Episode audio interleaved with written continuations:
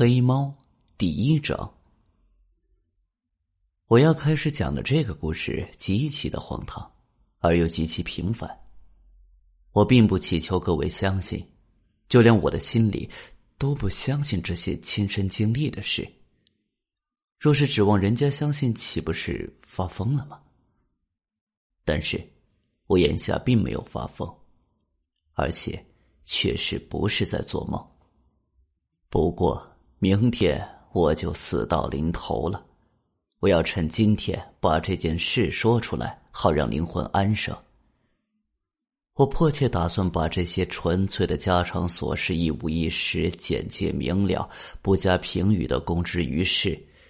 由于这些事的缘故，我饱尝着惊慌，受尽折磨，终于毁了一生。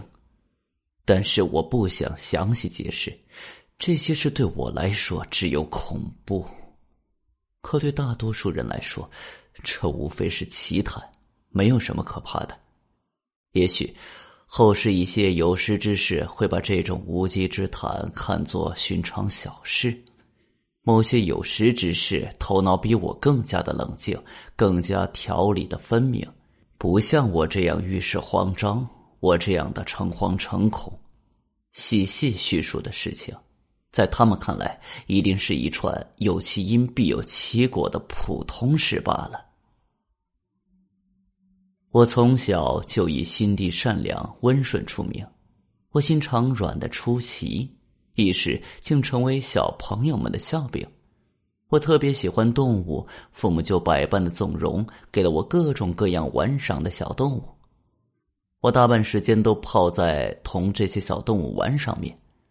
每当我喂食和抚弄他们的时候，就感到无比的高兴。我长大了，这个爱好也随之发展，一直到我成人，这点还是我的主要乐趣。有人疼爱忠实伶俐的狗，对于他们来说，根本用不着多费口舌来说明各种乐趣，其乐无穷了吧？你若经常尝到人类那种薄情寡义的滋味。那么，对于兽类那种自我牺牲的无私之爱，准会感到刻骨铭心的。我很早就结了婚，幸喜妻子跟我意气相投。她看到我偏爱饲养家禽，只要有机会物色到中意的玩物，总不放过。我们养了小鸟、金鱼、两种狗、小兔子、一只小猴和一只猫。这只猫个头特别的大。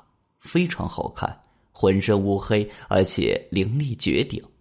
我妻子生来就好迷信，她一说到这只猫的灵性，往往就要扯上古老传说，认为凡是黑猫都是巫婆变化的。我倒不是说我妻子对这点极为认真，我这里提到这事儿，只是顺便想到而已。这只猫名叫普鲁托，原是我心爱的东西和玩伴，我亲自喂养它。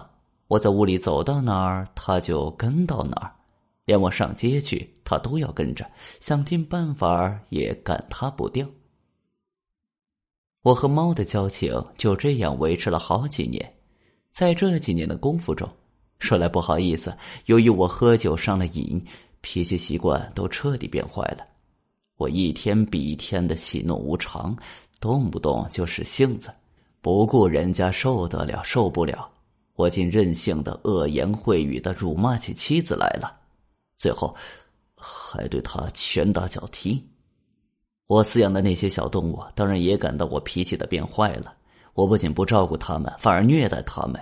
那些兔子、那只小猴，甚至那只狗，出于亲热或是碰巧跑到我跟前来，我总是肆无忌惮的糟蹋他们。只是对待普鲁托，我还是有所怜惜。未忍下手，不料我的病情日益加重。你想，世上哪有比酗酒更厉害的病啊？这时普鲁托老了，脾气也倔了，于是我索性把普鲁托也当做出气筒了。有一天晚上，我在城里一个常去的酒吧喝得酩酊大醉而归。我认为这只猫躲着我，就一把抓住它。它看见我凶相毕露，吓坏了。不由得在我手上轻轻咬了一口，留下牙印。我顿时像恶魔附身，怒不可遏。我一时忘乎所以，原本那个善良的灵魂一下子飞出了我的躯壳，酒性大发，变得赛过凶神恶煞，浑身不知哪来的一股狠劲。我从背心口袋里掏出一把小刀，打开刀子，攥住那可怜畜生的喉咙，居心不良的把他的眼珠剜了出来。写到这幕该死的暴行，我不禁面红耳赤，不寒而栗。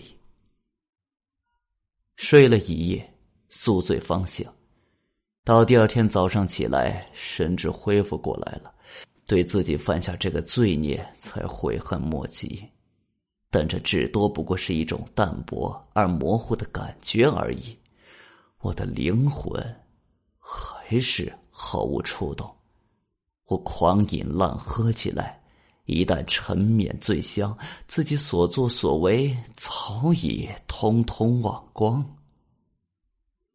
这时，那猫伤势渐渐好转，眼珠弯掉的那只眼窝果真十分可怕。看来他再也不感到痛了。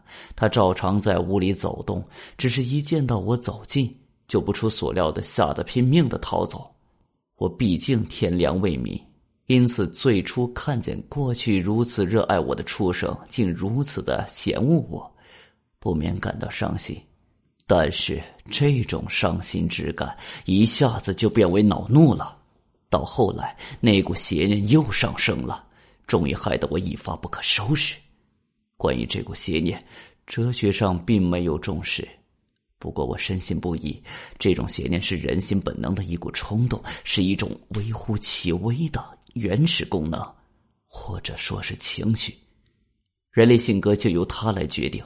谁没有在无意中多次干下坏事或蠢事呢？而且这样干是无缘无故，心里明知干不得，而偏要干。哪怕我们明知这样干犯法，我们不是还会无视自己看到的后果，有股拼命想去以身试法的邪念吗？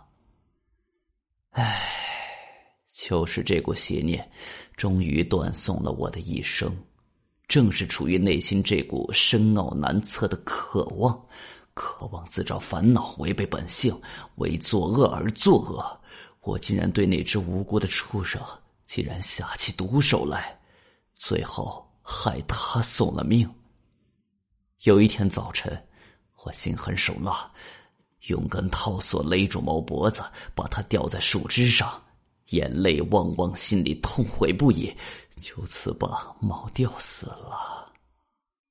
我出此下策，就因为我知道这只猫爱过我，就因为我觉得这猫没冒犯过我，就因为我知道这样干是在犯罪，犯下该下地狱的大罪，罪大恶极，足以害得我那永生的灵魂永世不得超生。如若有此可能，就连慈悲为怀、可敬可畏的上帝都无法赦免我的罪过。